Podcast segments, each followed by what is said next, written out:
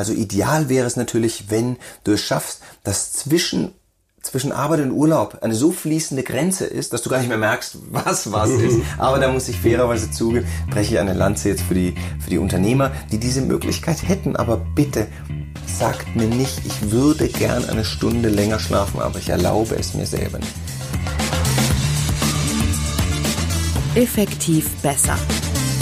Selbstbestimmte Zeitführung mit Martin Geiger. Erfolgsgeheimnisse selbstbestimmter Zeitführung. Die sechste Folge heute.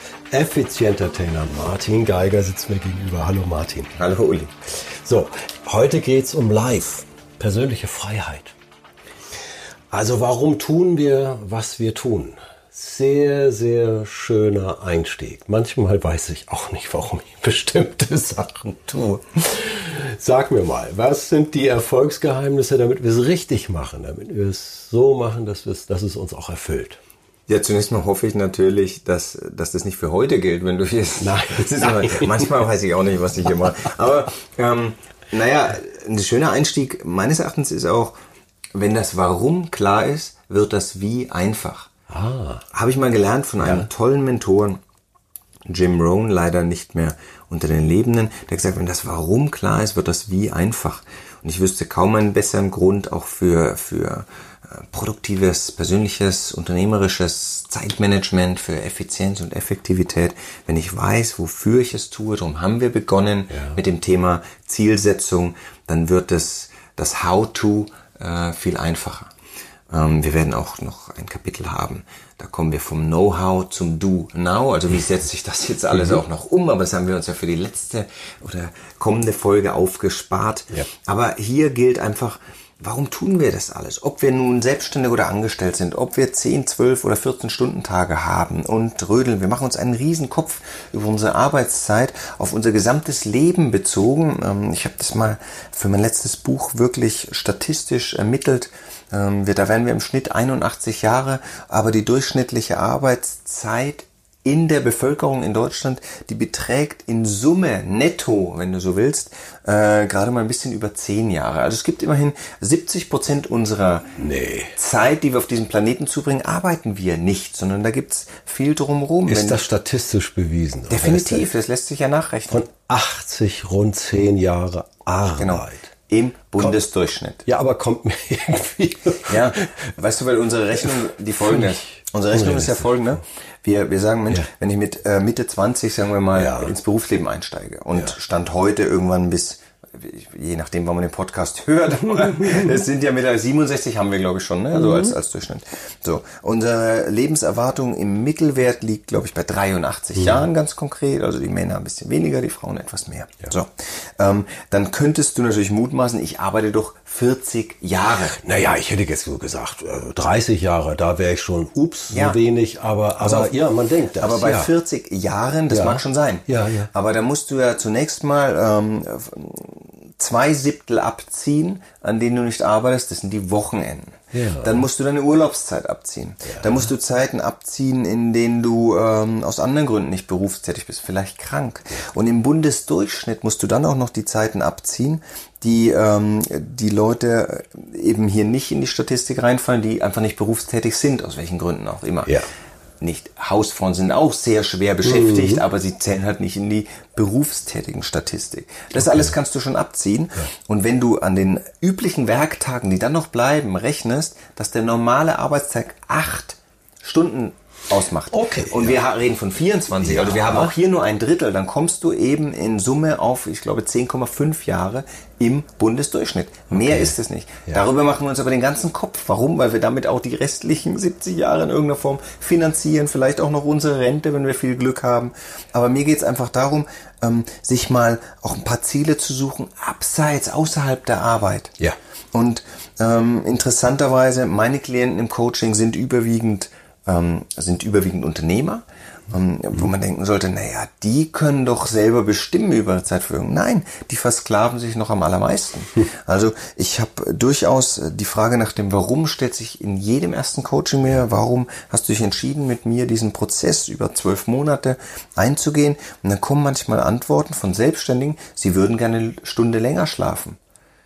Bitte, eine Stunde länger. Sie würden gerne eine Stunde länger schlafen. Als Ja. Selbstständiger. Äh, Meine Antwort ist, hey, du bist Unternehmer, mach doch einfach. Ja. Nein, die erlauben sich oft selbst nicht. Der innere Antreiber ist so stark, dass man Ja. sagt, wenn ich nicht um, um 5 Uhr aus dem Bett springe und um 6.30 Uhr durch meine Fabrikhalle laufe, um den ganzen äh, Bauleitern zu sagen, was zu tun ist, ja, dann, äh, dann werde ich unruhig.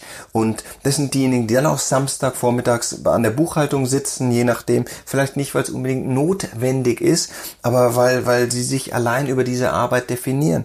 Ich bin der Ansicht, es gibt noch so viel schöne und andere Sachen, dass ich frühzeitig lernen sollte, anders zu arbeiten und mehr zu leben. Du erinnerst dich, Ja. hier schließt sich der Kreis zu unserem Staat. Und ähm, ja, das ist eben so eine Herausforderung oder so eine Frage. Und viele meinen dann, es geht doch gar nicht weniger. Also ich bin ja schon, ähm, also das, was ich jetzt tue an Arbeitszeit, das muss ich einfach ver- verbringen und dann oder oder einbringen. Und dann ist, finde ich, eine spannende Frage. Stell dir doch mal vor, morgen bei Unternehmern äh, empfehle ich das immer. Stell dir vor, morgen äh, kommt ein Arzt. Du hast vielleicht gerade einen Herzinfarkt hinter dir und sagt dir, pass auf, ab sofort Du hast nur noch vier Stunden pro Tag, die du in deinem Unternehmen zubringen darfst. Nur noch die Hälfte der Zeit. Ja. Die Frage ist, was tust du dann? Und ich bin sicher, du findest Tätigkeiten, die in diesen vier Stunden elementar sind, die Ja. du tun musst und niemand sonst. Ja. Aber du findest auch Wege, die anderen vielleicht vier, fünf, sechs, sieben, acht Stunden so zu delegieren, dass sie jemand anders macht. Und ähm, dann geht's plötzlich. Aber da haben wir wieder die äh, berühmte Pistole an der Schläfe.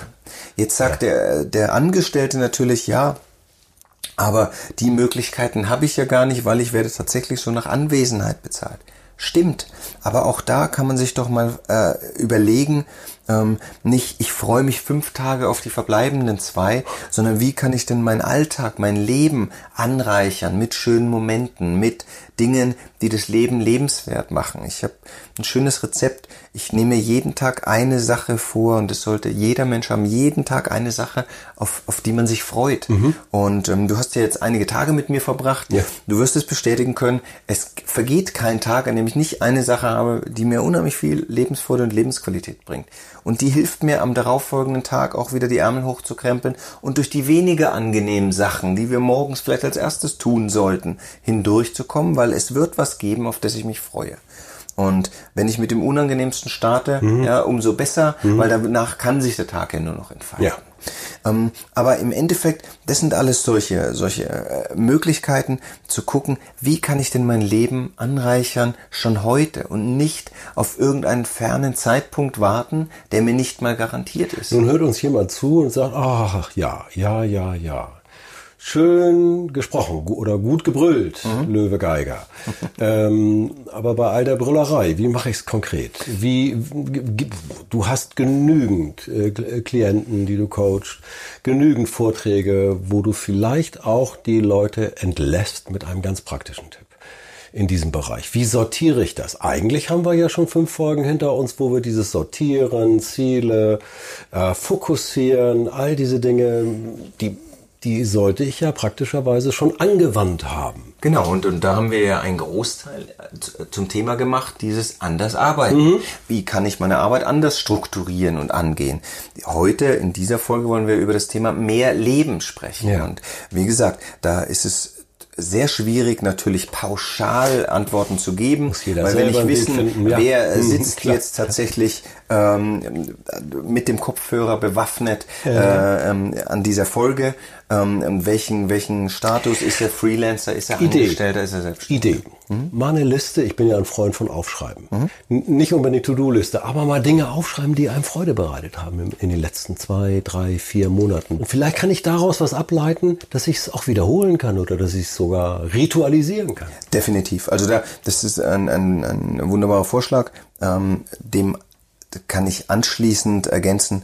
Ähm, gemeinhin bekannt ist dieses Dankbarkeitsjournal. Also ich halte Dankbarkeit auch für eine ganz wichtige Fähigkeit, sich vielleicht Ja. am Ende eines jeden Tages ruhig mal zu notieren, was waren ein, vielleicht zwei, drei Highlights, die der Tag mit sich gebracht hat.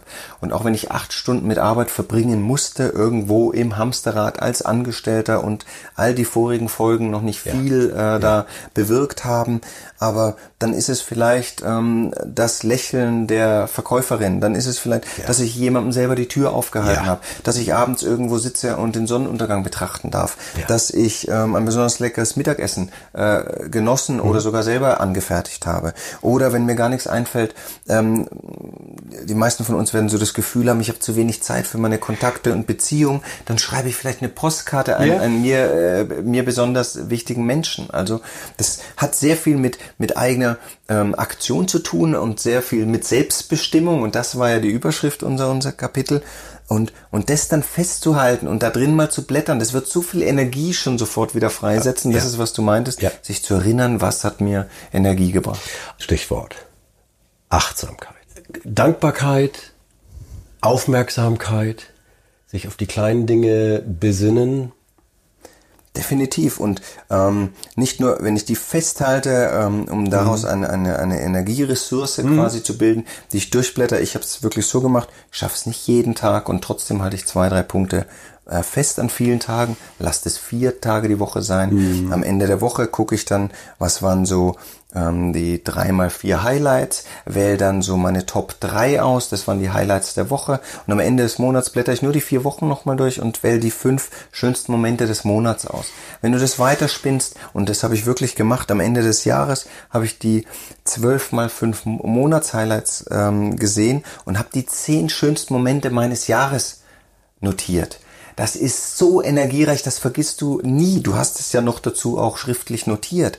Jetzt, wenn ich dich frage, aber ich will ja, nicht ja. so nee, nee, äh, mach, mach. in die Tiefe gehen, wenn ich frage, was waren deine Highlights, deine zehn größten Momente aus dem letzten Jahr, die könntest du vielleicht noch nennen. Wenn ich dich frage, was waren die aus dem vorletzten, Vorbei. dann wird es wird die ja, Erinnerung vorbei. schon sehr bruchstückhaft. Ich sag mal so, das, das hilft nicht, ähm, aber ähm, manchmal sind es die alten Fotos, die ich auf dem Handy durchblättere, äh, aber die halten nur ähm, ein Bruchstück fest, nämlich das, was visuell geht. Mhm. Es ist aber sehr stark. Mhm. Ich komme da gerade ins ins Wanken zu sagen, nächstes Jahr schaffst du dir oder dieses mhm. Jahr vielleicht sogar noch, mhm. äh, schaffst du dir vielleicht doch noch ein kleines äh, zweites Büchlein ein, wo man so etwas notieren kann. Aber sonst geht's unter. Da habe ich's drin, aber also in welcher Form, äh, von mir ist digital geht auch, aber ich glaube so, wenn wir über Achtsamkeit reden, so äh, den Moment, für mich ist es der Morgen, manche ja. es lieber auf den Abend legen. Ich schreibe mir morgen die drei Highlights des Vortages auf und das ist so ein Moment, äh, ein paar Mal tief durchatmen, das nochmal ja. nacherleben. Aber das Schöne ist dann wirklich am Ende des Monats oder am Ende des Jahres, wow. Monat für Monat, ja, ja, du, und du kannst es auch wieder zuordnen zu einem ja. Termin, ja. das ist großartig. Und das ist so ein Energiespender, allein das Durchblättern. Ja. Und der Tag kann noch so bescheiden sein, dann blätterst du halt ein bisschen weiter zurück und findest ein paar schöne Momente. Und in meinem ersten Buch habe ich das noch weiter, noch ausgeweitet und habe gesagt, skizzier doch für dich mal den perfekten Tag. Mhm. Was für Bestandteile müsste der denn haben? Mhm. Für mich ganz klar, es gibt keinen perfekten Tag, an dem nicht irgendwo was mit Tennis vorkommt beispielsweise. ich liebe es, Vorträge zu halten. Mhm. Also an einem perfekten Tag wäre durchaus auch Arbeit äh, enthalten, ein Stück mhm. weit. Es gibt mir ein gutes Gefühl. Ähm, ich würde vielleicht mit einem Frühstück starten, Geschäftsessen äh, draus machen in irgendeiner Form. Ähm, ja, vieles davon hast du so erlebt, wie, wie mein Tag strukturiert mhm. ist. Und das ist ja jedem Menschen möglich. Der eine läuft gern, der nächste isst gern im Garten, der dritte äh, tratscht gern mit Freunden, der vierte ähm, macht gern Sport, ist mit anderen Dingen unterwegs, geht gern ins Kino. Es geht sich, oh mal, was ist dein perfekter Tag? Und welche Rolle spielen da acht Stunden Arbeit, wenn die unglücklicherweise nicht zu deinem perfekten Tag beitragen, dann würde ich auch jedem Angestellten äh, raten, sich zu fragen, wo geht seine Berufung, wo gehen seine Ideale hin, was sind seine Werte, ist er wirklich gut damit bedient, die kommenden 30 Jahre immer noch in einem Job zu verbringen, den er nicht liebt. In der derzeitigen Situation sind vielleicht die Chancen ganz gut, auch ähm, was auszuprobieren, was eher seiner Berufung entspricht. Mhm. Aber ähm, selbst wenn das nicht der Fall ist, es gibt jeden Tag was, worauf du dich freuen kannst. Und Ziel sollte dann sein, immer mehr dahin zu kommen, dass ich zwischen diesem skizzierten perfekten Tag, mhm. allem, was mir so Energie spendet, vielleicht ist es auch abends nur eine schöne warme Badewanne oder ein Glas Sekt mit meinem Partner oder mein Besuch in der Sauna, immer was davon einzubauen, mehr und mehr. Und dann habe ich äh, diese kleinen Mosaiksteinchen, die machen ein erfülltes Leben aus. Und irgendwann ähm, kommst du vielleicht an den Punkt, an dem du sagst, ähm, ich muss mich nicht Montag bis Freitag auf das Wochenende freuen. Mhm. Oder wenn du guckst, wann die meisten Herzinfarkte diagnostiziert werden, das ist interessanterweise montags 9.15 Uhr, mhm. ist wirklich die häufigste Quote an äh, Herzinfarktfällen. Und dann bin ich mir ziemlich sicher, dass viele Leute sich wieder in ihr Hamsterrad begeben und da totunglücklich sind. Und genau an der Stelle passiert dann häufig was. Und ideal geschafft hast du es, wenn du nicht nur urlaubsreif bist und sagst, jetzt verabschiede ich mich in 14-tägigen Urlaub, denn dieser dieser Erholungsfaktor ist genau in der gleichen Zeit wieder ähm, weg. weg. Also 14 Tage nachdem du wieder im Job bist, bist du genauso urlaubsreif wie vor deinem Urlaub. Also ideal wäre es natürlich, wenn du es schaffst, dass zwischen zwischen Arbeit und Urlaub eine so fließende Grenze ist, dass du gar nicht mehr merkst, was was ist. Aber da muss ich fairerweise zugeben, breche ich eine Lanze jetzt für die, für die Unternehmer, die diese Möglichkeit hätten. Aber bitte sagt mir nicht, ich würde gern eine Stunde länger schlafen, aber ich erlaube es mir selber nicht. Sei gut zu dir und schiebe dein Leben nicht auf einen Zeitpunkt später, der dir nicht garantiert ist. Stell dir vor, du bist Mitte 40, einmal im Jahr gehst du mit Freunden für eine Woche zum Hochseefischen. Mhm. Egal, ob du sonst angestellt bist, ob dein ja. Beruf dich erfüllt oder nicht. Einmal die Woche. Ja. Nur dieses Jahr war so viel Trubel, so viel los, was auch immer, und du entscheidest dich, dieses Jahr lässt du es ausfüllen, dann wirst du dich damit trösten zu sagen, ich habe ja noch 20 Jahre Zeit. Hm. Blödsinn. Du hast noch, wenn du Mitte 40 bist, vielleicht 20 Mal, die du Hochseefischen gehen kannst.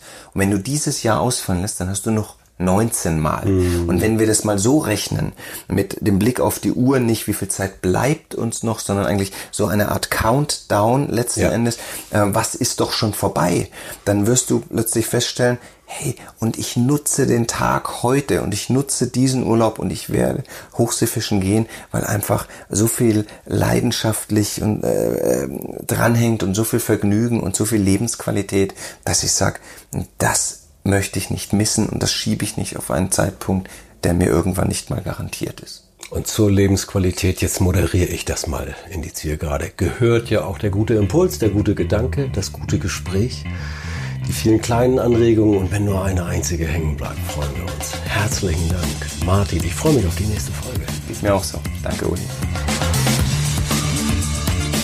Effektiv besser. Selbstbestimmte Zeitführung mit Martin Geiger.